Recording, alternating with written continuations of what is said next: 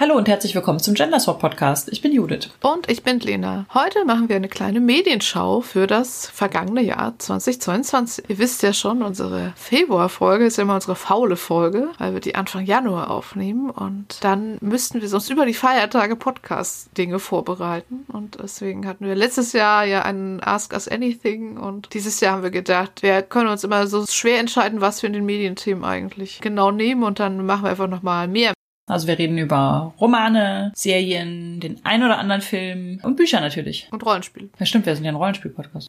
Apropos Bücher. Wir haben es in der letzten Folge ja schon ausführlich besprochen, aber das ist quasi nochmal ein kleiner Reminder, dass meine Novelle, dies ist mein letztes Lied, jetzt schon fast ganz bald erscheint. Am 6.2. ist das offizielle Release-Datum. Und es gibt natürlich immer noch die Möglichkeit, sie vorzubestellen. Wir verlinken das nochmal in den Show Notes. Vorbestellung Erzählungen sind ja Liebe, wie wir alle wissen. Mhm. Das Buch ist auch als Taschenbuch nicht besonders teuer tatsächlich. Ich weiß jetzt natürlich nicht, ob noch die sehr schönen limitierten Buchboxen auch noch verfügbar sind. Jetzt, wo wir das aufnehmen, gibt es noch ein paar, aber naja, ihr könnt ja mal schauen. Und dann gibt es tatsächlich noch einen Termin, nämlich am 5.2., das ist ein Sonntag, der Sonntag vor dem Bucherscheinungstag. Um 16 Uhr gibt es im Discord von Ohne Ohren und auch über YouTube eine eine kleine Premierenparty-Lesung. Uh. Da stellen wir das Buch nochmal vor und ich lese ein bisschen was draus vor. Und wenn es technisch möglich ist und Leute da sind, dann beantworte ich vielleicht auch Fragen oder erzähle noch was zur Entstehung oder so. Es ist noch nicht so richtig klar, aber wir machen eine Premierenparty mit virtuellem Konfetti oder so.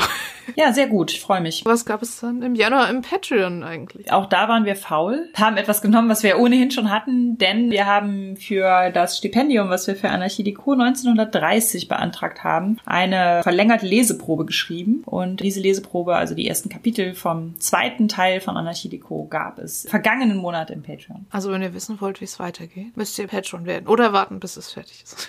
wir starten einfach direkt in Medienres. Schlechte Wortspiele. Wir haben nicht sonderlich viele Filme geguckt, weil Nein. wir nicht sonderlich oft ins Kino gegangen sind und auf den Streaming-Portalen fast nur Serien gucken. Ja, geht dir das auch mal so, dass du denkst, ich kann doch jetzt keinen ganzen Film gucken, der geht irgendwie zwei Stunden, ja. aber stattdessen guckt man dann vier Serienfolgen, die ja. vier Stunden dauern oder so. Wir haben einen Film geguckt, irgendeinen älteren Film ah, mit so einer Zeitschleife und Tom Cruise. The Edge of Tomorrow also der war relativ lang, der war, glaube ich, über zwei Stunden auf jeden Fall. Und wir haben den zweiteilen müssen und dazwischen lagen irgendwie zwei Wochen oder so. Also es ist vollkommen absurd. In der Zeit haben wir irgendwie eine, eine Staffel geguckt, locker. Und einen Film, das war so, nee. Also bevor wir den weitergucken können, müssen wir jetzt mindestens zwei Wochen warten.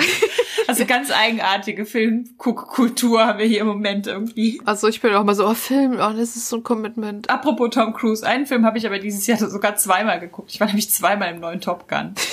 Aus dem Grund, dass wir den natürlich einmal quasi aus Mitgefühl gucken wollten, weil wir dachten, da geht bestimmt keine Sau rein. Wer will in die Fortsetzung von Top Gun, außer die Leute, die Aces in Space geschrieben haben? Wirklich niemand. Dann sind wir da reingegangen und fanden den irgendwie total funny. Dann lief der nochmal im Open-Air-Kino und wir hatten Captain Toast und Nerdtasia zu Besuch, die ja auch, zumindest Captain Toast, als Support für Aces in Space tätig sind und Spielrunden anbieten und haben so gesagt, ja, lasst uns doch vorher die Rollenspielvariante davon spielen. Einfach vollkommen absurdes Aces in Space Top Gun 2 Mischmasch und danach in diesen Film gehen. Da waren wir noch mal drin. Und wir hatten tatsächlich einfach viel mehr Spaß damit, als eigentlich legal erlaubt ist. Also weil ich weiß, Militärpropaganda, dies, das und so. Ich sehe den als Science-Fiction-Film, weil der ansonsten einfach überhaupt keinen Sinn macht, wenn er kein Science-Fiction-Film ist, wenn er tatsächlich 2022 spielen soll. Deswegen glaube ich, es spielt so, keine Ahnung, 2030. Alaska hat sich von den USA losgesagt und ist jetzt ein Schurkenstaat. Es macht auf jeden Fall irgendwie Spaß. Ja, ich habe ihn nicht gesehen.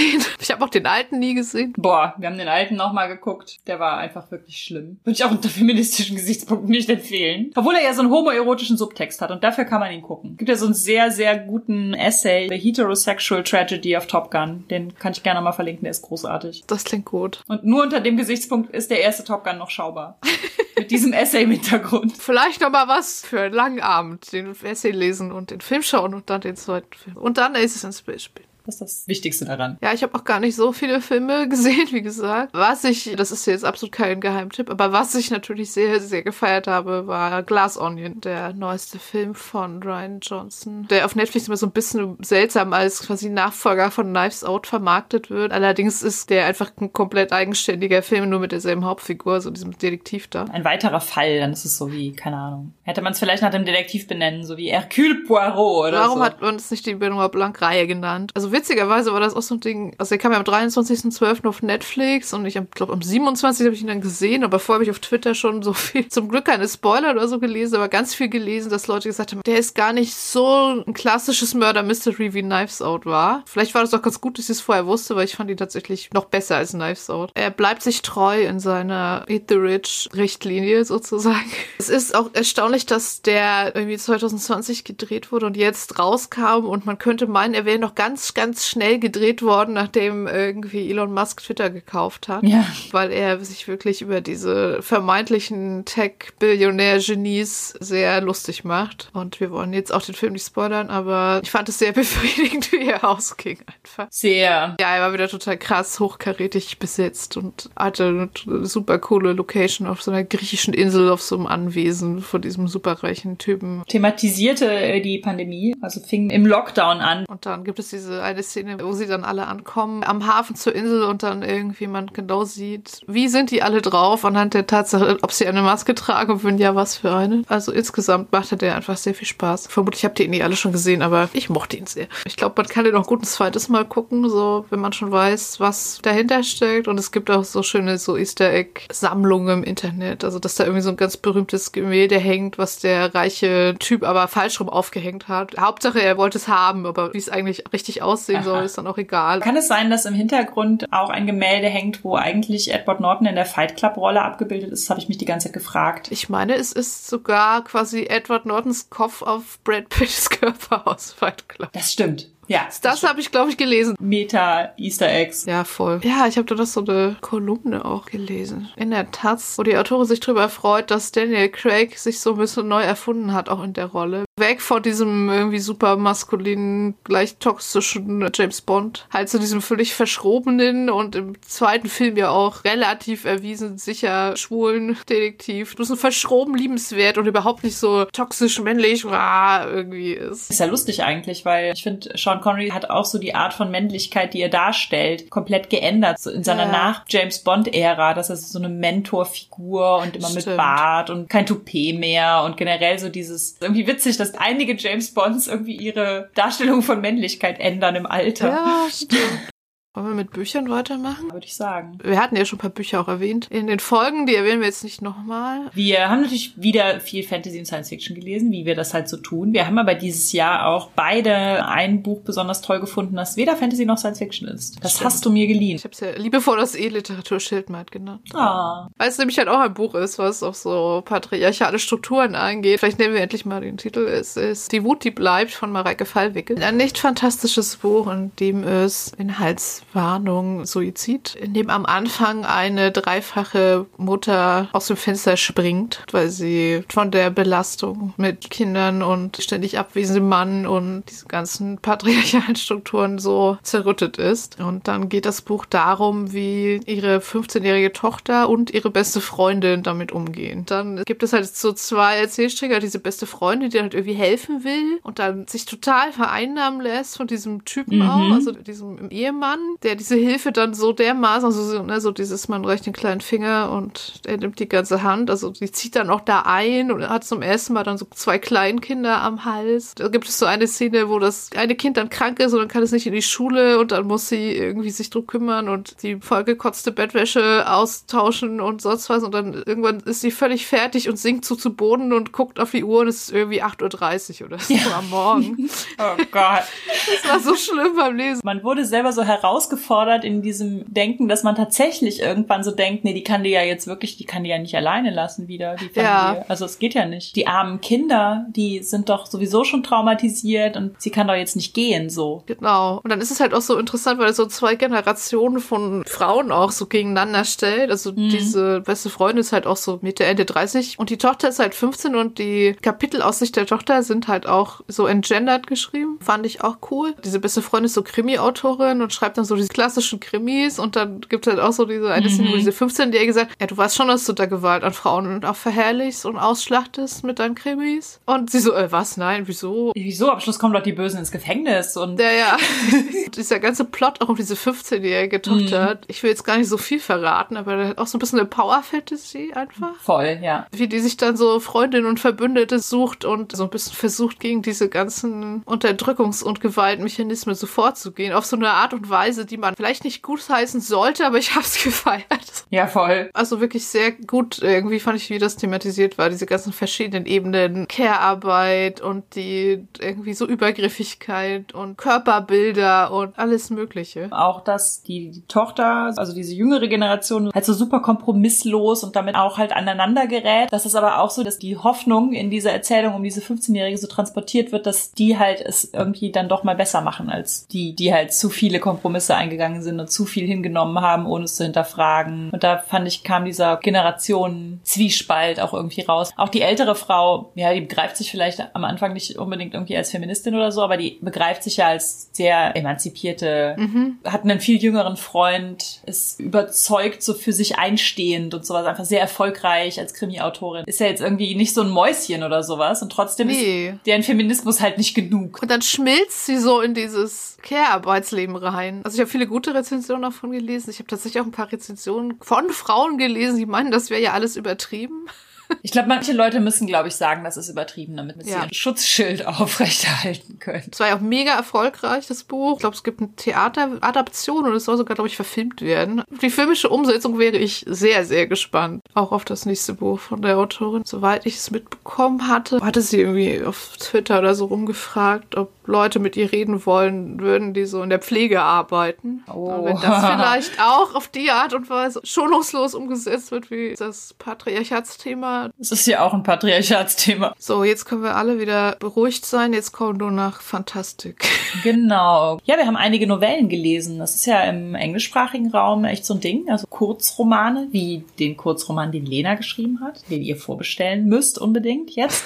Häufig werden die dann gar nicht so unbedingt auf Deutsch übersetzt, weil es hier irgendwie kein Format dafür gibt. Ich meine, diese ganzen englischsprachigen Science-Fiction- und Fantasy-Preise haben ja auch alle Kategorien für Novellen und Novellettes. Hier so, wenn du es nicht 550 Seiten hast, dann darfst du es nirgendwo ja. einmachen. Oder war das nicht hier beim Murderbot, dass sie dann die verschiedenen Novellen in einen Sammelband ja. gemacht Bei haben? Bei Murderbot gibt's Tagebuch eines Killerbots, heißt es, glaube ich, auf Deutsch. Und das sind die vier Novellen. Dann kam ein Roman raus und jetzt kommen wieder Novellen raus. Und die vier ersten Novellen haben sie halt in den ersten quasi romandicken Wälzer gepackt. Genau, das ist eine Möglichkeit, die hier gewählt wird, damit das Ding halt trotzdem 500 Seiten hat. Und ich fand die ja mehrfach oder ich weiß nicht, hat sie alle Science-Fiction-Preise bekommen? Ich weiß nicht so genau. Also Verloren in der Zeiten alias This is How You Lose the Time War von Amal El-Mutar und Max Gladstone. Die ist ja jetzt ja. übersetzt worden und bei Piper rausgekommen und Piper hat ein Hardcover draus gemacht. Das heißt, das Papier ah. ist bisschen dicker. Es ist halt so ein Hardcover, das halt so zwei Zentimeter dick ist oder so. Also es geht so als Roman durch und kann deshalb, glaube ich, im Buchhandel neben den anderen Romanen stehen, ohne dass Leute mhm. denken, hä, was macht denn das kurze Novellchen hier? Will ich das nicht. Das kaufe ich nicht, da kriege ich jetzt so wenig Seiten für mein Geld.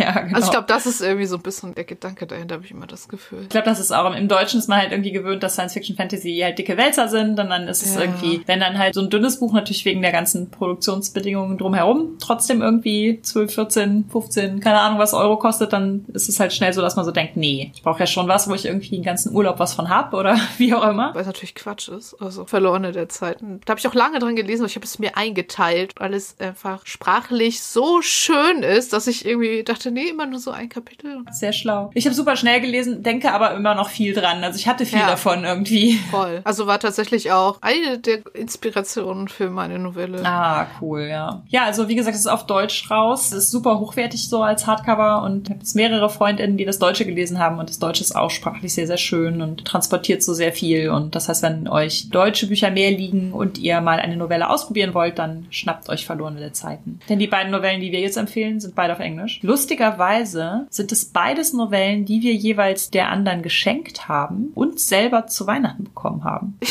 Ja, fangen wir erstmal an mit Becky Chambers. Mhm. Ich habe irgendwie immer noch nicht ihre Romanreihe gelesen. Die Wayfarer-Reihe. über ihre Novellen. Jetzt nicht die, um die es hier geht, aber ihre schon etwas ältere Novelle To Be Taught Fortunate, die war auch eine große Inspiration für mich. Ja. Und jetzt hat sie eine bisher zweiteilige Novellenreihe. Hoffentlich wird die 27-teilig, wirklich. Ich muss die jedes Jahr haben, bitte. Bitte, die Monk and Robot Reihe. Genau, der erste Band heißt A Psalm for the Wild Build. Der zweite heißt A Prayer for the Crown Shy. Ah, Die Titel sind schon so schön. Ja. Und die Cover auch und so. Ja. Psalm for the Wild Build geht im Prinzip um die Begegnung zwischen einer ja, Mönchsperson und einem Roboter. In so einer Welt, wo Roboter irgendwann ein Bewusstsein erlangt haben. Und in die Wildnis hinausgegangen sind. Genau. Aus den Fabriken. Ich habe das auch als Beispiel erwähnt in diesem queer Sci-Fi-Artikel, den ich für Tor Online mal geschrieben habe. Als Weltenbau-Beispiel. Weil bei Roboteraufstand denken wir in unseren Erzähltraditionen ja sofort an Terminator oder so. Aufstand, Krieg, die Menschheit kämpft ums Überleben. Hier war es halt so, die Roboter haben ein Bewusstsein erlangt und gesagt, wir wollen aber nicht mehr in eurer Fabriken arbeiten. Und die Menschheit hat gesagt, was wollt ihr? Okay, ihr wollt in die Wildnis, dann geht ihr in die Wildnis. Und wir stecken so einen Bereich ab, wo wir Menschen noch hingehen und den Rest überlassen wir der Wildnis und den frei gewordenen Robotern. Die Roboter haben seitdem auch so Lebenszyklen. Die bauen sich aus den Überresten ihrer Vorgänger. Also irgendwann brechen die halt zusammen. Das ist was, was besonders in der zweiten Novelle auch thematisiert wird. Die stellen keine Ersatzteile für sich her. Die drucken sich nicht neu. Die haben keine eigenen Fabriken, in denen sie sich herstellen. Irgendwann ist ihr Lebenszyklus halt einfach zu Ende und dann brechen sie halt so zusammen und daraus bauen sich dann neue Generationen oder werden gebaut. Und deswegen heißt der erste Teil auch Psalm for the Wild Build, also für die Wildgebauten. Das sind also die, die nicht selber aus diesen Fabriken weggegangen sind, sondern die nur dieses Leben in der Wildnis kennen und Also einer von diesen wild gebauten Robotern ist die eine Hauptfigur und das andere ist halt eine nicht-binäre Person, die als Mönchin gelebt hat oder immer noch lebt, aber irgendwie nicht mehr so richtig glücklich ist in dem, was sie macht. Und dann zieht sie irgendwie erst mit so einem Teewagen so einem Pedelec-Wohnwagen. Ich stehe eigentlich nicht auf Wohnwagen, aber der ist Ja. es. Das ist so, wow. Der ist so cozy beschrieben, dass ich sofort darin einziehen möchte. Ah ja, genau, zieht sie dann irgendwie erst so von Dorf zu Dorf und hilft da Leuten und später dann halt wirklich in die Wildnis. Also das hat gar nicht so, so High Stakes irgendwie das Buch, dass es jetzt um irgendwas episches, weltbewegendes geht, sondern irgendwie geht halt einfach ganz viel darum, so was wollen wir im Leben und was ist das Ziel und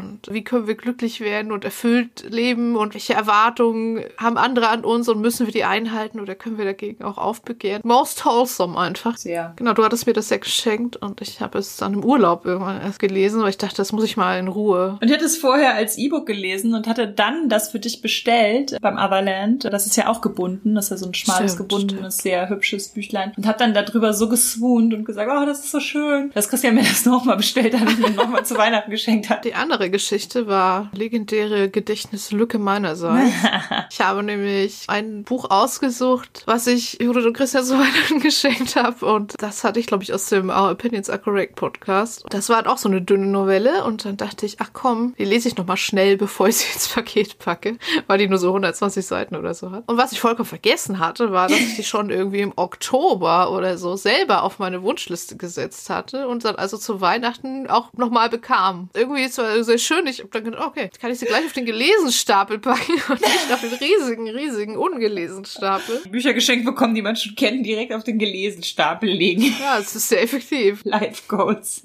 Lifehacks. Und zwar das Buch ist The Factory Witches of Lowell von C.S. Malerick. Also Malerich schreibt es sich. Auf jeden Fall geht es da um einen Streik in so einer Baumwollweberei, wo halt irgendwie ganz viele arme junge Frauen arbeiten, die dann auch so ein bisschen Company Town mäßig auch wohnen in der Nähe und so. Nur halt mit Hexerei noch. Die Baumwollweberei an sich ist noch nicht mit Hexerei, aber der Streik nee, genau. wird damit verstärkt und dann werden auch so diese, so was ist Arbeit, wie ist das irgendwie magisch unterfüttert und so, das kommt dann da so mit rein. Das fand ich sehr cool. Worüber können wir überhaupt Macht erlangen und was gehört wem und wie beeinflusst das diese Zauberei in diesem Setting? Und es ist, wie mhm. gesagt, ein ganz dünnes Buch. Wirklich nur konkret diese Streiksituation, aber ich fand das irgendwie trotzdem etwas sehr, sehr cool. Hat mir auch sehr gut gefallen. Das war mein letztes Buch 2022. Ich habe es an ah. Silvester gelesen. Ja, man kann das auch an einem Nachmittag lesen. Also dafür war das Novellenformat auch einfach super. Das war so eine Idee um diesen Streik und diese Hexerei herum und da musste man jetzt nicht 500 Seiten Roman draus machen. Also ich kann mir vorstellen, dass es noch weitere Novellen gibt. Das ist so am Ende so ein bisschen so angedeutet, weil die natürlich nicht abschließend die mhm. Arbeitssituation von jungen Frauen im 19. Jahrhundert in den USA regeln. Ja, da bin ich mal gespannt. Das ist, finde ich, auch der Vorteil von Novellen. Man kann sie mal an einem Tag durchlesen. Das empfinden mittlerweile auch viele Leute als Vorteil. Also so ist es ja schon auch. Also, dass man halt eine ganze Geschichte erlebt in der Zeit, in der man halt normalerweise, keine Ahnung, halt ein paar Serienfolgen gucken würde oder so und ja. nicht irgendwie halt tagelang, wochenlang vielleicht sogar am selben Buch liest. Was ja auch schön ist, dann bleibt man halt einfach sehr lange in dieser Welt. Aber manchmal möchte man halt einfach so ein Anfang und Ende finden. Das hatte Patricia auch bei Elektro Krause erzählt, dass sie das so als positive Rückmeldung von vielen Leuten gehört hat, dass die gesagt haben, ach, das habe ich direkt vorgezogen, weil das war so angenehm dünn und das konnte ich zwischen den dicken Wälzern, die auf meinem Stapel ungelesener Bücher lagen, noch so wegfrühstücken und hatte dann halt das gute Gefühl, so eine Geschichte erlebt zu haben. Dann haben wir noch beide, das war glaube ich sogar mein erstes Buch. Na, besprechen wir mein erstes Buch 2022 und mein letztes.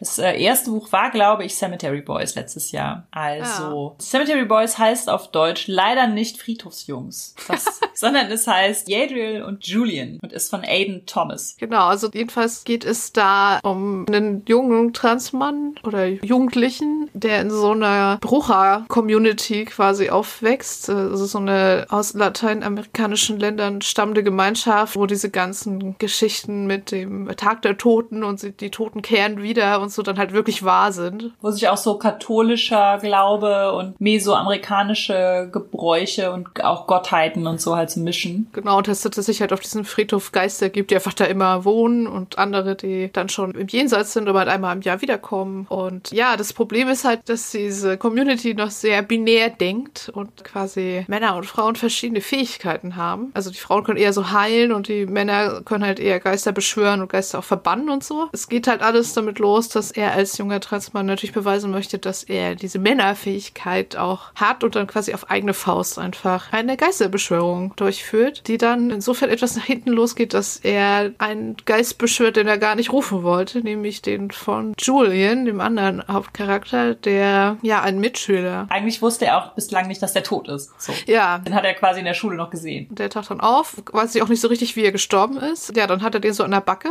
und muss ihn immer in seinem Zimmer verstecken und so. Natürlich ist Julian irgendwie sehr gut aussehen und natürlich stellt sich irgendwann auch raus, dass er auch auf Jungs steht und so. Dann ist das so eine Mischung aus Romance und diesem Mysterium, wie der nun gestorben ist und ja, diesem Struggle, den Jadriel hat mit seiner Familie und der Community, dass er ihn als Mann auch anerkennen und mit seinen Fähigkeiten und so. Und ja, das war alles sehr schön. Spaß gemacht. Es spielt in Kalifornien, aber halt in dieser Community. Das fand ich halt auch ganz cool. Es hat halt teilweise so ein Highschool-Setting, wie man es einfach halt aus ganz vielen Filmen kennt. Und dann parallel dazu aber halt so eine Kultur, die man selten irgendwie so von innen sieht. Tag der Toten und sowas ja auch so sehr mittlerweile schon irgendwie kulturell appropriated so. Halt da so diese Hintergründe zuzulesen und diese Familie so kennenzulernen, das fand ich auch sehr schön. Es ist halt auch ein lateinamerikanische Autorin. Es ist halt eher Young Adult so, also eher Jugendbuch und es mhm. hatte jetzt halt auch nicht die mega krassen, super überraschenden Wendungen oder so. Aber das macht eigentlich nichts, fand ich. Ja, very enjoyable. Ja, und wie gesagt, auch das ist immerhin jetzt auch auf Deutsch raus. Okay, und dann haben wir noch einen Sachbuchtipp für euch. Den auch du mir geschenkt hast. Das ist ja irgendwie das Thema. Ich habe es dir geschenkt du hast es mir dann geliehen. Entstellt von Amanda Leduc. Ist bei der Edition Nautilus rausgekommen. Wir haben es beide auf Deutsch gelesen. Wenn ihr Rolli Fräulein von Twitter zufällig kennt, sie hat daran im Sensitivity Reading an der Übersetzung mitgearbeitet. Und es geht in dem Buch um Ableismus in Märchen. Es geht um Entstellung und Behinderung und so in Märchen, in, in Disney-Verfilmungen von Märchen. Ist auch so neu, dass es dann auch schon so auf MCU-Filme und Game of Thrones und sowas eingeht. Und es verknüpft so diese Betrachtung den eigenen Lebenserfahrungen der Autorin, die halt selbst sowohl sowohl eine körperliche Behinderung hat als auch so Mental Health Issues und so etwas sehr interessant. Also sowohl die Entstehungsgeschichte von Märchen als halt auch so diese Botschaften, die damit quasi transportiert werden. Die verwachsene Gestalt wird dann am Ende durch das Wunder geheilt, wenn sie guten Herzens genug war. Genau, das Biest wird wieder zum wunderschönen Prinzen. Ich fand, das las ich auch so total weg. Also ich habe jetzt noch keine weiteren Bücher dazu gekauft, aber da waren noch ganz viele Sachen drin, wo ich dachte, ach, das ist ja spannend, da kommt man auch nochmal nachlesen. Gerade so Märchenrezeption und was bleibt aus Märchen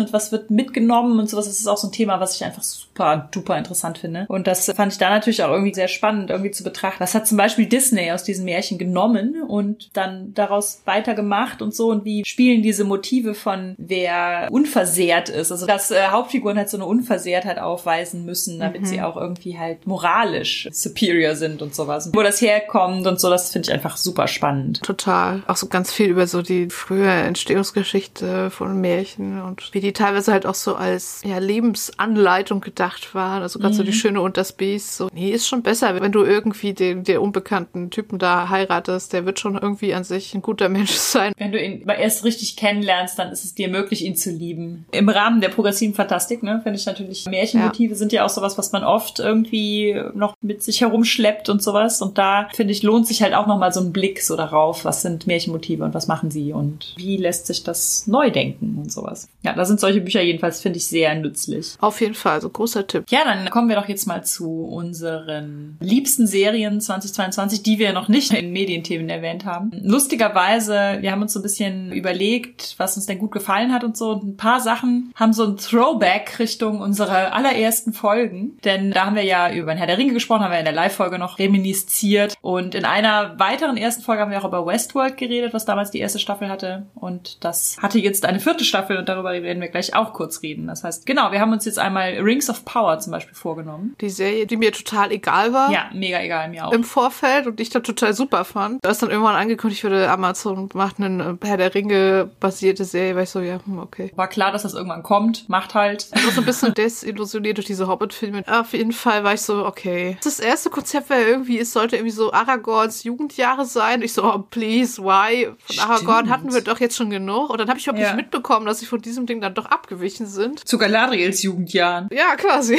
dann habe ich irgendwie reingeschaut, dann doch, so aus Neugier. Wir beide sind ja mit Tolkien irgendwie so aufgewachsen und dann mhm. hat es doch irgendwie so ein, jetzt muss ich aber mal gucken, wie es so aussieht genau, und sowas Faktor. Genau. Und ich weiß noch, die ersten, ich glaube, beiden Folgen, die wir geguckt haben, da wollten wir zwar weiter gucken, also jetzt Christian und ich, wir haben auch ein bisschen gelacht so. Also wir fanden dann, wenn die Elben sich so untereinander unterhalten haben, Galadriel und ihr Bruder und sowas, das klang oft irgendwie so sehr so gestellt und abgehoben und sowas, wo ich so dachte, wow, geht das wirklich die ganze Serie so weiter? Aber es ging halt nicht die ganze Serie so weiter. Also ich fand, bei der ersten Folge brauchte man so ein bisschen so einen langen Atem, also ich zumindest. Ja. Dann kamen aber ja noch viele andere irgendwie so Facetten von Mittelerde, die man noch nie gesehen hat und auch irgendwie halt so vorzeitliche Kulturen von Kulturen, die man schon kennt und so. Und das ja, das war besonders cool. Echt toll. Also so Numenor als so eine Art babylonisches Vorgondor. Die Vorläufer der Hobbits, die, die genau, so Wandervolk genau. sind. Ja. Das war super cool. Also diese ganzen Ideen mit diesen Tarnsachen und so. War irgendwie einfach sehr sympathisch gemacht und so. Ich mochte die Figuren auch zum größten Teil. Ja, klar. Es gibt so ein paar Sachen, die immer wieder so als Kritikpunkte auftauchen, wo ich auch so denke, ja, klar, irgendwie ist dieses eine Dorf in den Südlanden und darum dreht wo sich dann alles irgendwie passiert. alles und da laufen irgendwie alle Fäden nachher so zusammen, wo man so denkt, das ist irgendwo im Nirgendwo und klar, das ist irgendwie total konstruiert. Dann gibt's noch so ein MacGuffin, so ein komisches Schwert und das, was das schließlich macht, ist auch irgendwie so ein bisschen so, dass man so denkt, eher Okay. Aber das war egal. Ich habe das trotzdem total gerne geguckt. Das hat mich auch nicht wirklich gestört. Also es gab so ein paar Sachen, die fand ich so ein bisschen albern. Einmal so diese Verfolgungsjagd-Szene, wo man halt sich so denkt, also die sollte langst vorbei sein, die Verfolgungsjagd. Und zwar nicht zum Vorteil des Verfolgten, weil hat das alles keinen Sinn. Und es gibt so eine Szene, wo so ein Ortsname eingeblendet wird. Das wirkte sehr, als ob da in der Post-Production jemand gesagt hat, jetzt müssen wir aber noch mal ganz deutlich machen, dass das jetzt Ort X ist. Ja, ja, genau. Macht dann aber so einen Schriftzug, damit es auch alle verstehen. So komplett unsubtil, so yes, we know. Natürlich auch großer Kritikpunkt, einfach Elrons Frisur. Aber er war so cute und so nett und so ein guter Halbelb. Das ist nicht schlimm. Und diese Zwergenkultur da, das verband Dinge, die einfach so total Tolkien Tolkien-typisch sind, mit so Gedanken neuerer Fantasy. Also ich habe Ja. so gedacht, Rings of Power wäre, glaube ich, nicht, was es ist, wenn es nicht sowas wie Dragon Prince vorher gegeben hätte und so. Super viele coole Frauenfiguren. Was ja schon immer bei Tolkien war, auch in den Büchern und auch in den Herr der Ringe Filmen, ist ja irgendwie so eine sehr untoxische, herzliche, emotionale Männlichkeit irgendwie. Also in Herr der Ringe wird ja auch nur geheult von allen immer. Ja. Und das war halt halt auch so. Das fand ich auch voll schön, dass sie das so erhalten haben. Aber dann halt auch noch gepaart mit ganz vielen weiblichen coolen Figuren aller möglichen Arten. Also jetzt auch nicht nur alle irgendwelche Kriegerinnen oder so, sondern alles Mögliche, was sie so können und was die so ausmacht und so. Es durften ja einfach jahrzehntelang in der Fantasy nur Männer viele verschiedene Facetten haben. Ja, weniger schön war natürlich der komplett sinnfreie, erwartbare Backlash gegen, "Oh, es gibt ja schwarze Zwerge in den Childhood des Runes. Mal wieder. Das hat mich in seiner Gewalt dann auch irgendwie erstaunt. Also ich dachte, popkulturell hätten wir den Nein. Schritt jetzt langsam mal gemacht. Aber nee. Nein, immer noch nicht. Aber ich, ich weiß auch nicht. Ich hatte auch die Musik war irgendwie super schön. Die hat Themen von Howard Shaw, also dem Ja. Herr der Ringe-Komponisten, aufgegriffen. Der Score war aber von Bear McCreary und ich bin ja großer Battlestar Galactica-Fan. Und bei Agents of S.H.I.E.L.D., also Ja, Bear ja. McCreary ist einfach halt auch ein sehr cooler so Serien- Bear McCreary ist super. Score-Komponist. Irgendwann gab es sogar Dudelsäcke, wie er es ja liebt. Yeah. Man erkannte irgendwie Sachen wieder, aber diese Referenzen zu jetzt Herr der Ringe oder so, die waren so subtil, dass sie nicht so on the nose und nervig waren, wie sie teilweise im Hobbit-Film irgendwie waren. In Numenor, wo sie da auch der ausziehenden Armee diese Blumen vor die Füße werfen, was ja nachher beim Herr der Ringe auch bei diesem Auszug aus Gondor im dritten Teil nochmal vorkommt. So Sachen, man erkennt es wieder, aber es ist nicht so, ah, und hier nochmal drei wörtlich zitierte Sätze, die nochmal vorkommen müssen, damit Ja, wir ja, uns genau. alle daran erinnern, dass Herr der Ringe toll war. Ja, das stimmt. Das war einfach irgendwie Tolkien-Dinge für eine neue Generation. Es ist natürlich eine ziemlich freie Adaption auch. Es spielt ja lange vorm Herr der Ringe. Das hat mich überraschend abgeholt und ich freue mich auch darauf, dass es weitergeht. Auch wenn es noch ein bisschen dauert mit der nächsten Staffel, was natürlich sehr aufwendig ist. Auch überraschend gut war She-Hulk. Und ich habe den Trailer gesehen. Also ich fand den Trailer auch nicht lustig. Ich fand auch diese She-Hulk-Figur, warum muss sie als Hulk-Figur halt immer noch so eine schmale Taille und so eine Sanduhrfigur irgendwie haben? Wa- Warum? Und dann war ja auch im Trailer so, dass dann andere Frauen so kommentiert haben, oh, du hast einen fantastischen Hintern und sowas, so dass ich so dachte, ah, will ich die sehen, wenn es dann irgendwie so darum, dass der der Hulk ja total überdimensioniert ist und sie sieht halt einfach aus wie eine, ich würde noch nicht mal sagen wie eine Bodybuilderin, ich fand es schon deutlich modeliger als eine Bodybuilderin. Genau darum geht's halt irgendwie auch in der Serie. Ja, Und diese unterschiedliche Wahrnehmung von männlicher Wut und weiblicher Wut und Schönheitsidealen und eine Gerichtsshow ist auch noch. Das ist auch sehr gut. Also ich habe irgendwie hinterher gesagt, dass ich die Serie sehr feministisch finde, weil dieser Anspruch der weiblichen Hauptfigur einfach irgendwie ihr mittelmäßig gutes Leben weiterleben zu dürfen und irgendwie einfach happy sein zu dürfen, damit wie sie ist und was sie macht, ist einfach irgendwie sehr feministischer Take. Also es geht ja auch super viel darum, dass sie halt nicht Superheldin werden will, sondern weiter als Anwältin arbeiten und so. Ja, dieses Auflehnen gegen dieses Fremdbestimmte irgendwie, das finde ich einfach super gut. So ihre ganzen Dating-Abenteuer, die auch nie irgendwie so beschämt oder so werden. Auch dieses, wie sie dann als Skihike in so einer Dating-App ist und dann nur auf die komischen Leute trifft, die irgendwie halt so diese komische Skihike-Sex-Fantasie haben. Ja. Dass sie dann gar nicht mit ihr reden wollen, wenn sie ein Mensch ist. Und natürlich die Art und Weise, wie die Serie antizipiert hat, was es für Hasskommentare im Internet geben wird und sie einfach in die Handlung der Serie schon eingebaut Oh hat. Gott, ja. Das war so meta, alles das war so gut. Ja, wie sie einfach zwischendurch in die Kamera guckt und gesagt, ja, ja, jetzt wartet ihr alle, dass Bruce Banner wiederkommt. Aber das ist meine Serie. Oder oh, wir haben ein Wong-Cameo. Die Leute lieben Wong. Dann geht direkt das Rating hoch bei Rotten Tomatoes und sowas. Gerade bezüglich des Finales habe ich dann auch mal gedacht, wie haben sie das eigentlich durchgewunken bekommen? Keine Und das Ahnung. Finale ist nicht spoilern, aber es war so, wow. Das Finale, so wie das jetzt war, irgendwie als Drehbuch bei Disney und MCU zu pitchen, einfach sehr gutsy so von den Showrunnerinnen. Da fällt mir gerade ein, übrigens, dieses Jahr war ja auch noch Miss Marvel, ne? Ach, das stimmt. Die fand ich ja auch sehr toll. Witzigerweise bei den ganzen MCU-Serien, so meine Top 3 wären halt irgendwie Wonder Vision, She-Hulk und Miss Marvel. Alle, die auch mit der Form so spielen. Genau. Ja, weibliche Hauptfiguren haben. weibliche Hauptfiguren haben. Also Miss Marvel fand ich auch ganz toll, super tolle Hauptdarstellerin, ganz viel coole Sachen über diese muslimische Community und diese Geschichte mit Pakistan, dass da ganz viel drum geht, um diese Indien-Pakistan-Trennung und so. Mhm. Das mochte ich schon auch sehr. Es war, finde ich, irgendwie eine klassischere Serie. Also die hat jetzt nicht diese vierte Wand durchbrechen oder irgendwelche Meta-Jokes oder so. Das Einzige, was ich da noch so fand, dass halt so mit so grafischen Elementen immer gespielt wurde und mit ne, Emojis Ja, und Chats und TikTok und keine Ahnung was. Also weil es halt um eine Teenagerin geht, dass es halt so ein Social Media Meta noch so hat. Ja, voll. Die mochte ich wirklich auch Die sehr. war auch sehr schön. Also allein Kamala ist einfach so mega cool und witzig und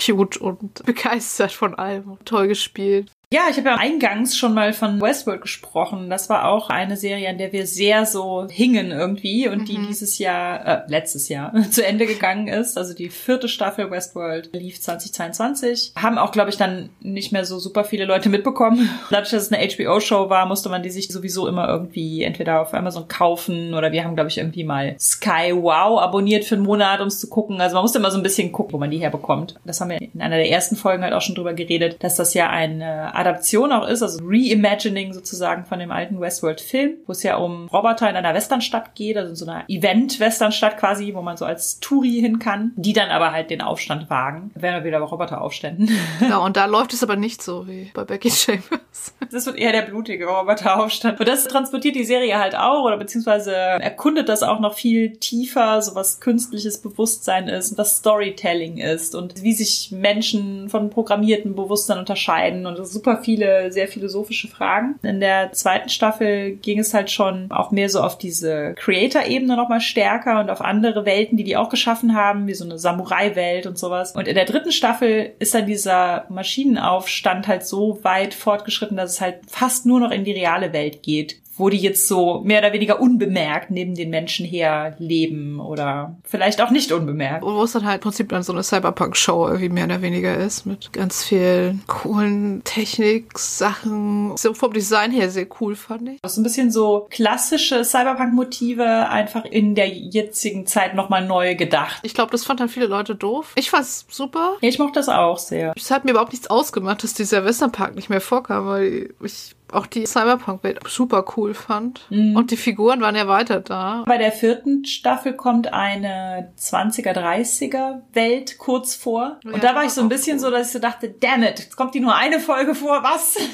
Ja, das stimmt, die war schon auch sehr cool. Ich fand den Grundgedanken bei der vierten Staffel, die erste Staffel hat ja so dieses, was ist, wenn mein ganzes Leben nur erfunden ist und ich es nicht weiß. Ich fand die vierte Staffel hatte jetzt so ein bisschen so ein, was ist, wenn ich eigentlich der Geschichtenerzähler, die Geschichtenerzählerin bin und das nicht weiß, so. Das fand ich total spannend und ich hätte mir gewünscht, dass dazu noch mehr gekommen wäre. Genau, und das kam mir irgendwie so ein bisschen kurz zugunsten von wieder so sehr verschachtelten, actionreichen Dingen, denen ich teils nicht Ja. mehr ganz folgen konnte. Also wirklich in der vierten Staffel war es einfach so, dass ich so dachte, okay, die Serie muss jetzt leider auch irgendwann zu Ende sein, ich komme irgendwie nicht mehr mit. Ja, es hätte ja noch eine fünfte geben sollen, die dann aber gecancelt wurde von HBO leider. Ist nicht überraschend, weil sie jetzt eh nicht mehr so viele Einschaltquoten leider wohl hatte. Und ich meine, das Ende funktioniert schon auch als Ende. Also über dieses Geschichtenerzählmotiv hätte ich gerne mehr gehabt. Es war halt irgendwie so sehr transhumanistisch. Das fand ich schon irgendwie auch interessant. Insgesamt, also ich hätte einfach auch noch 17 Staffeln einfach nur Sandy Van Newton beim Tollsein zuschauen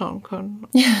Dieser Charakter von Maeve einfach so gut äh, die ganze Zeit. Bin auch Fan. Ja, also es tat mir nicht leid, die letzte Staffel noch geguckt zu haben. Es ist auch gut, dass es diese vier Staffeln gibt. Also ich fand es schon auch eigentlich schade, dass es nicht so super viele Leute geguckt haben. Aber ich fand es war schon so eine sehr maßstäbesetzende Cyberpunk-Serie einfach. Das stimmt. Und apropos maßstäbesetzende Cyberpunk. Wir haben dann einfach gleich weitergemacht mit der neuen Serie von den ShowrunnerInnen von Westworld, nämlich The Peripheral. Voll der Zungenbrecher. Ja, auf Deutsch heißt die einfach nur Peripherie. Ist ein bisschen Ja. einfacher. Lustigerweise ist das ja eine Romanverfilmung von dem Menschen, dem wir überhaupt den Cyberpunk als Begriff verdanken, nämlich William Gibson. William Gibson hat damals, way back, die Neuromancer-Reihe geschrieben, wo der erste Band halt auch Neuromancer heißt. Und lustigerweise haben sie nicht Neuromancer verfilmt, sondern etwas Neueres von ihm. Das ist ja Unfassbar. Er lebt ja sogar noch, der Herr Gibson, also auch schon crazy, dass hier nicht nur Sachen von irgendwie schon bereits verstorbenen Sci-Fi-Autoren verfilmt werden. von The Peripheral ist der letzte Band auch, glaube ich, noch nicht erschienen. Die Jackpot-Trilogie heißt der ja, wo Peripheral der erste Band ist und der letzte soll, glaube ich, jetzt dieses Jahr oder so kommen. Wobei ich das Buch jetzt nicht gelesen habe, weil ich habe das auch erst irgendwie während des Schauens gecheckt, dass das eine Buchverfilmung ist. Das ist auch wieder schwer zu verraten, worum es geht, ohne es zu spoilern. Es hat auch ein bisschen eine reale Ebene, die ein paar Jahre in der Zukunft spielt und eine Art Spielebene. Aber es ist nicht so Ready Player One mäßig. Also es ist vielleicht auch doch keine Spielebene. Das ist Das ist so ein bisschen die Parallele zu Westworld, würde ich sagen, dass es eine Spielebene gibt, nicht wirklich nur ein Game ist. Im Mittelpunkt steht ja so eine Familie, also besteht aus einer leider sehr schwer kranken Mutter und zwei Kinder, also Bruder und Schwester. Also erwachsenen Kindern. Ja, erwachsenen Kinder, genau. Wo der Bruder halt eigentlich diese Spiele oder diese Sims, wie sie glaube ich heißt, spielt und dann aber halt irgendwie raus, die Schwester kann es eigentlich noch ein bisschen besser als er. Und die kriegt dann halt so eine Einladung zu so einer neuen Welt, irgendwie, wo man noch freier machen kann, was man will. Und um das Gerät dafür zu testen, soll sie dann auch Geld bekommen und so. Und deswegen macht sie das dann halt. Und da entwickelt sich irgendwie diese Handlung so. Mich hat die Serie in mehrfacher Hinsicht irgendwie überrascht. Also die Gaming-Ebene natürlich. Aber ich fand auch, es gab da so verschiedene Charaktere, bei denen ich so dachte, das sind so Einmal-Charaktere. Die kommen irgendwie einmal vor und dann sind die weg. Oder das ist der Charakter,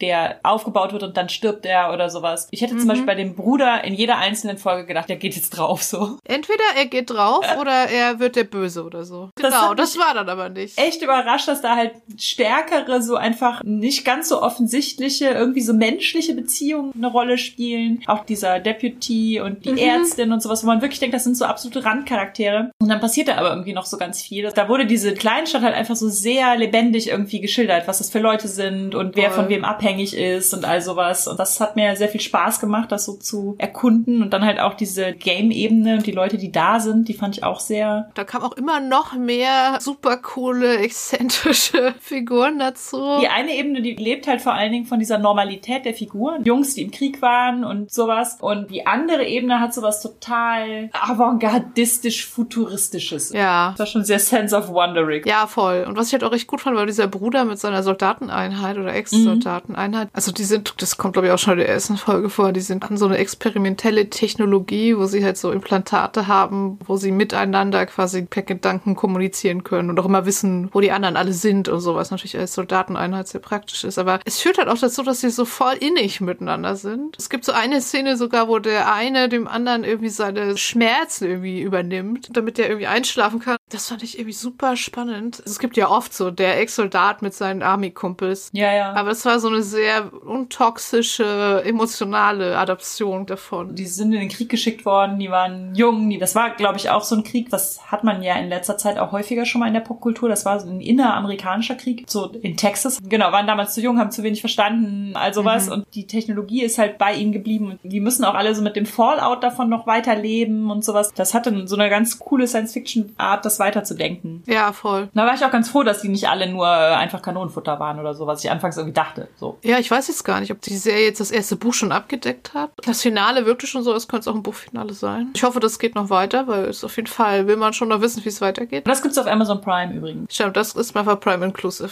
Wir haben jetzt noch gar keine Netflix-Serie erwähnt, fällt mir gerade auf. Nee, und da uns ja Netflix, Prime und Disney Plus alle Milliarden bezahlen dafür, dass wir über Nein. Ich glaube, so statistisch am meisten haben die Leute ja noch Netflix-Accounts, deswegen fassen wir auch noch mal zusammen, was uns da besonders gut gefallen hat. Ich mochte besonders gerne Wednesday und Sandman letztes Jahr. Oh ja, beide. Also vielleicht noch kurz, ich glaube, ich habe es eh schon alle gesehen. Erwähnung an Heartstopper, die auch. Ja, genau. Einfach eine sehr cute, queere Teenie-Serie. Damit ist auch schon alles gesagt, glaube ich. Und auch Teenie-mäßig ist halt Wednesday. Ja. Eigentlich Dark Academia. Eine Mischung aus Dark Academia, Murder Mystery, so ein bisschen Internatsflair auch. Misanthropische Grufti-Stimmung.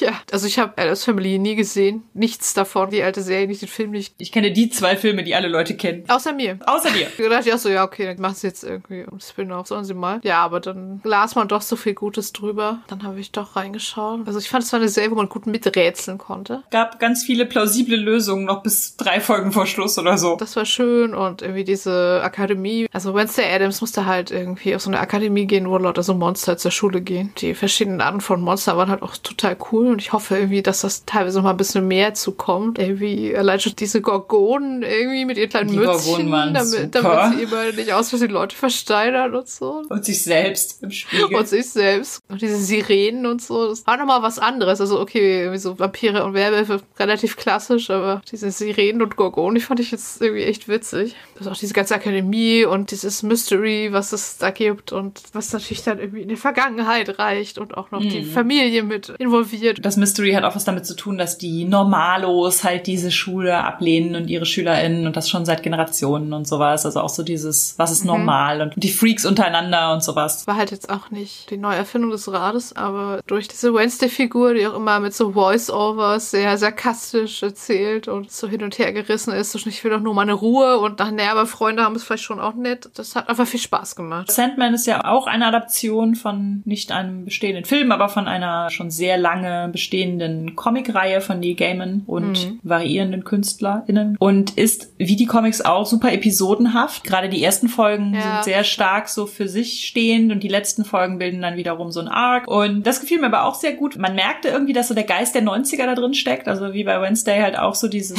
Gothic-Grufti-Kultur-Ding, wo Neil Gaiman ja einfach großen Anteil dran hatte. Oh ja. Aber das halt in die jetzige Zeit. Also ich finde das ja schon auch immer ganz cool. Ich bin jetzt nicht so auf dem super Nostalgie-Trip, dass alles irgendwie so sein muss wie in meiner Jugend oder dass alles verfilmt werden muss, was in meiner Jugend cool war oder so. Aber ich mag es einfach, wenn man heute halt merkt, die Creator haben irgendwie was genommen, was sie in dieser Zeit halt besonders toll fanden, weil sie da halt wahrscheinlich auch jung waren und sowas und das halt dann in eine neue Gegenwart übertragen. Ja. Das ich, hat man bei Sandman auch sehr stark gemerkt. Stimmt, wo ja auch Neil Gaiman beteiligt war an der Verfilmung sehr stark. Und auch da, wie bei Wednesday eigentlich, also deswegen sehe ich da irgendwie Parallelen, obwohl es da kaum welche gibt, so diese ja, in, enorm gruftige Hauptfigur, die ja, das ja, aber auch, also wirklich durch ihr Spiel auch irgendwie trägt. Der Schauspieler von Setman war auch, der war natürlich nicht der einzige tolle Schauspieler in der Serie, da waren auch noch viele andere super interessante Figuren dabei. Aber allein dieser Schauspieler und die Wednesday Adams Schauspielerin auch, die können das irgendwie so tragen, diese Serie. Mhm. Und dann gibt's aber immer noch bei Sandman wirklich super viele coole Nebenfiguren und andere Erzählstränge und so, wobei ich schon sagen würde, da sollte man sich vorher vielleicht etwas informieren über Inhaltswarnung, weil verschiedenste üble Sachen vorkommen einfach. Da könnte Netflix auch einfach mal das vorher einblenden. Wo wir gerade davon reden, die erste Folge Peripheral war auch wirklich schlimm. Gerade wenn man Augendinge ja. nicht gut findet. Man muss nicht nur weggucken, man muss auch noch länger Weghören. weggucken, als man denkt. Ja. Ähm, weil wir haben nämlich schon wieder hingeguckt und dachten, ach, es ist wieder gut. Dann war es aber noch nicht zu Ende. Also Warnung dafür. Ja, definitiv. Peripheral war auch tatsächlich teilweise schon über den Grad von Brutalität, den ich gerne sehen möchte. Es war dann okay, weil es. Ja, es war bei Westworld ja auch so. Also die vierte Staffel fand ich jetzt nicht mehr so stark, aber generell die ersten Staffeln Westworld fand ich schon auch eigentlich über meinem Empfindungsvermögen. Also Sachen, die müssen sehr gut sein, damit man sie trotzdem schaut. Aber wir sind ja ein Rollenspiel-Podcast. Reden wir jetzt noch zwei Minuten.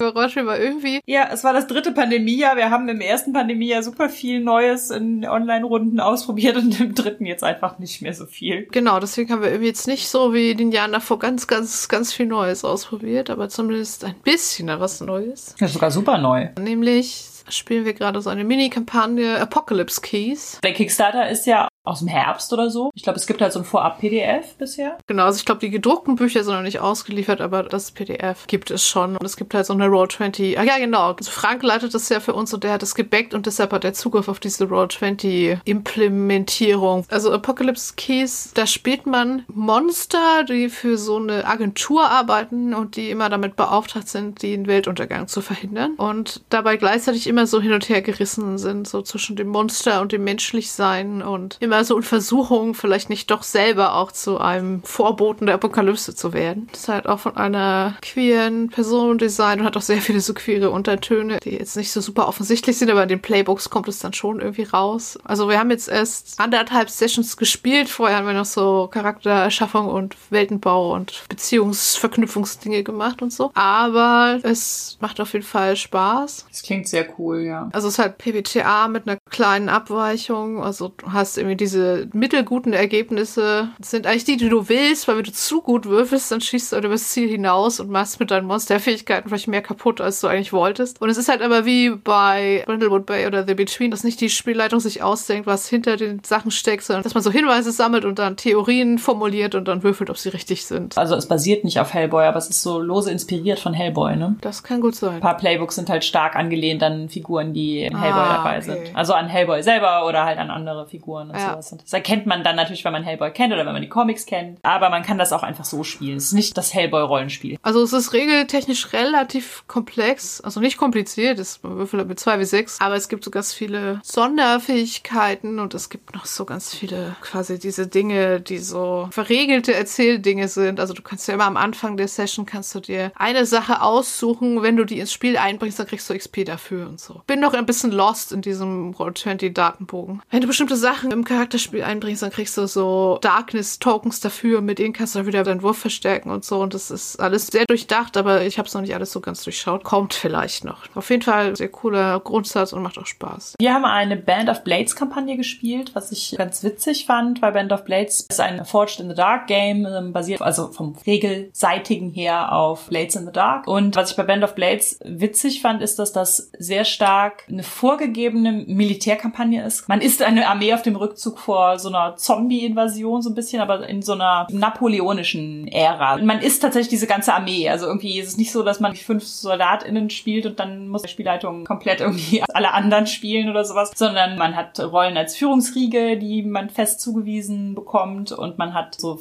freie Rollen als FußsoldatInnen, die man dann irgendwie immer mal wieder wechseln kann. Und man hat halt feste Charaktere, die halt so Special Forces sind. Mehr als die FußsoldatInnen halt nochmal so besondere Fähigkeiten auch irgendwie haben. Es gibt natürlich auch was Übernatürliches da drin. Es gibt also so Auserwählte, die haben engelartige Kräfte oder sowas. Und dann halt so Anführer dieser Zombie-Armee, die halt auch mehr Charakter haben als jetzt nur so Brain.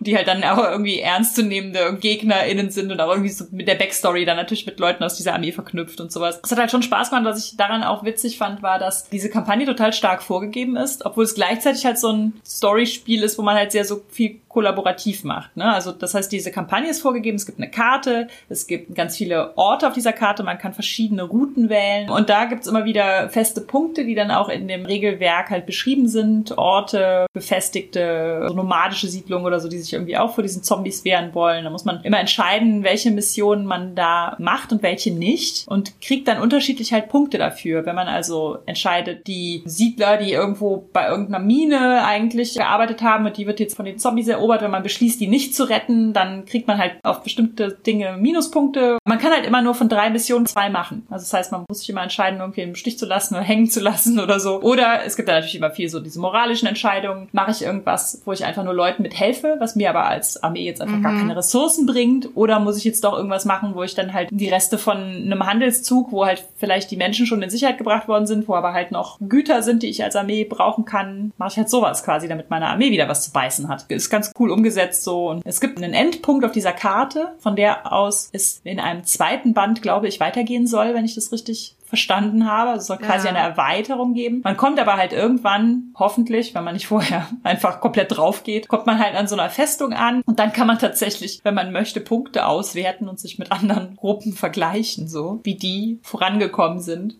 Es ist irgendwie witzig, aber es ist natürlich nicht wirklich möglich. Du hast eine Spielleitung, die jetzt wirklich ein harter Hund ist oder eine Spielleitung, die halt auch sagt, mhm. daher komm, das habt ihr jetzt geschafft und ich gebe euch dafür die Punkte und sowas. Also dieses Punkte vergleichen am Schluss ist so ein bisschen Banane, aber weiß ich auch nicht. So ein bisschen so ein computerspieliger Ansatz in einem Rollenspiel. Ja, das fand ich auf jeden Fall ganz witzig. Ich würde auch eine zweite Kampagne davon, glaube ich, spielen. Ah, okay. Und ein weiteres Spiel, was wir neu angefangen haben, ist Nahual. Lustigerweise hat das Parallelen zu den Friedhofsjungs. Das ist auch viel so mit so mesoamerikanischer indigener Kultur. Das ist ein Urban Fantasy Mexiko, in dem aber die meisten Leute wissen, dass Übernatürliches existiert. Denn es gibt in dieser Welt Engel, die sind von den Conquistadores mitgebracht worden, sind also ganz klar so Christentum inspiriert. Und diese Engel sind aber vor allen Dingen wie so Tiere. Also die werden so angezogen von Glauben und von Gläubigen und von Kirchen und dann hocken die da oben so drin wie so Tauben. Dass sie nicht scheißen, ist auch alles so.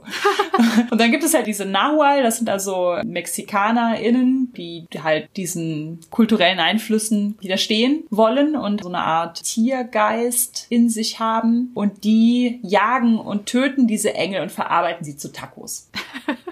Das ist sehr gut einfach. Das Spiel ist sehr cool. Es ist halt auch super absurd teilweise. Nicht alle Leute können diese Engel sehen, aber dieses Taco-Fleisch ist schon bekannt, dass das halt Engelfleisch ist und die Leute essen das besonders gerne, weil das wie so bisschen wie Kaffee, aber noch geiler ist so. Also die fühlen ja. sich lebendiger und sowas. Das heißt, alle sind scharf auf so Engel-Tacos. Das ist schon irgendwie einfach so eine abgefahrene Idee. Und man spielt halt immer entweder Leute, die ein Lokal haben oder wir haben natürlich einen Foodtruck. Wir hatten auch Natürlich. bei Blades in the Dark schon mal einen Foodtruck. Foodtruck ist einfach das Beste. Es ist zwar ein PBTA, aber es hat wie Blades in the Dark halt oft so, jetzt haben wir so die Phase, in der spielen wir so die, die Story weiter und dann haben wir so die Downtime, in der wir halt quasi unser Restaurant am Laufen halten oder versuchen es am Laufen zu halten. Müssen wir irgendwie neue Engel besorgen, müssen wir zubereiten und all sowas. Das Absurde ist halt auch einfach, das Regelwerk ist tatsächlich auch, glaube ich, ab 18, das steht, glaube ich, hinten drauf, weil diese Engel halt, wenn die Nahual die erlegen, dann, also für die Nahual sehen die generell aus wie Menschen, also haben eine menschenähnliche Gestalt. Und wenn die die erlegen und schlachten und sowas, dann sind die, glaube ich, generell sichtbar, auch für normale Menschen. Und dann sehen die halt einfach aus wie Menschen, also so wie Engel, also irgendwie mit Flügeln und so, ne? Okay, ja, und das heißt, es ja. gibt dann natürlich so Bilder von irgendwie Zubereitung und Schlachtung und welches Fleisch. Und das heißt, wenn Mhm. Ja. das jetzt nicht so euer Thema ist, so generell Kannibalismus. Ja, doch kein Spiel für mich. Dann ist es vielleicht nicht so das Spiel für euch. Es hat ansonsten ein bisschen so einen werwolfigen Charakter, in dem, dass man halt ein be- besonderes Tier hat und halt Aspekte von diesem Tier übernimmt. Das heißt, man verwandelt sich nicht komplett in dieses Tier, man setzt sich so eine Maske auf und dann kann man halt so Fähigkeiten von diesem Tier, Tricks, die halt zu diesem Tier passen. Nahual war auch ein Crowdfunding, das gibt es jetzt auf Englisch. Ich glaube, bei Ferienmeister Spiele kann man das auf Englisch Ah, ja. kaufen. Ja, ich würde dir eigentlich gerne fragen, worauf du dich in diesem Jahr freust. Und das werde ich Oh dich auch noch ja. fragen. Aber das machen wir im Audio-Ex. Ja, da müsst ihr Geld für zahlen. genau, wir machen jetzt gleich ein Audio extra und reden noch über ein paar Sachen, auf die wir uns im neuen Jahr freuen. Aber diese Folge mit einem Extended Medienthema ist dann jetzt auch zu Ende. Wir hoffen, ihr hattet Spaß daran. Schreibt uns gerne, was euch gut gefallen hat. Denn das war unsere 53. Folge mit einer ausgedehnten Medienschau. Feedback zur Folge lesen wir gerne auf Twitter unter genderswappod, auf Instagram unter genderswappodcast, auf Mastodon unter genderswappod, at literatur.social, per Mail an feedback at genderswap-podcast.de oder als Kommentar auf unserer Homepage www.genderswapped-podcast.de. Wenn ihr unseren Podcast mögt, dann erzählt doch euren FreundInnen davon. Gebt uns eine positive Bewertung auf iTunes oder ihr spendiert uns einen Kaffee oder schwarzen Tee. Den Coffee-Link findet ihr unter der Folge. Ihr könnt unseren Podcast und andere tolle Projekte von Judith und Christian Vogt auf Patreon unterstützen. Und für aktuelle Infos über Neuerscheinungen, Termine und mehr könnt ihr unseren Newsletter abonnieren. Diese Links findet ihr ebenfalls in den Shownotes. Wir hören uns im März, sagen danke fürs Zuhören und bis zum nächsten Mal. Danke, tschüss.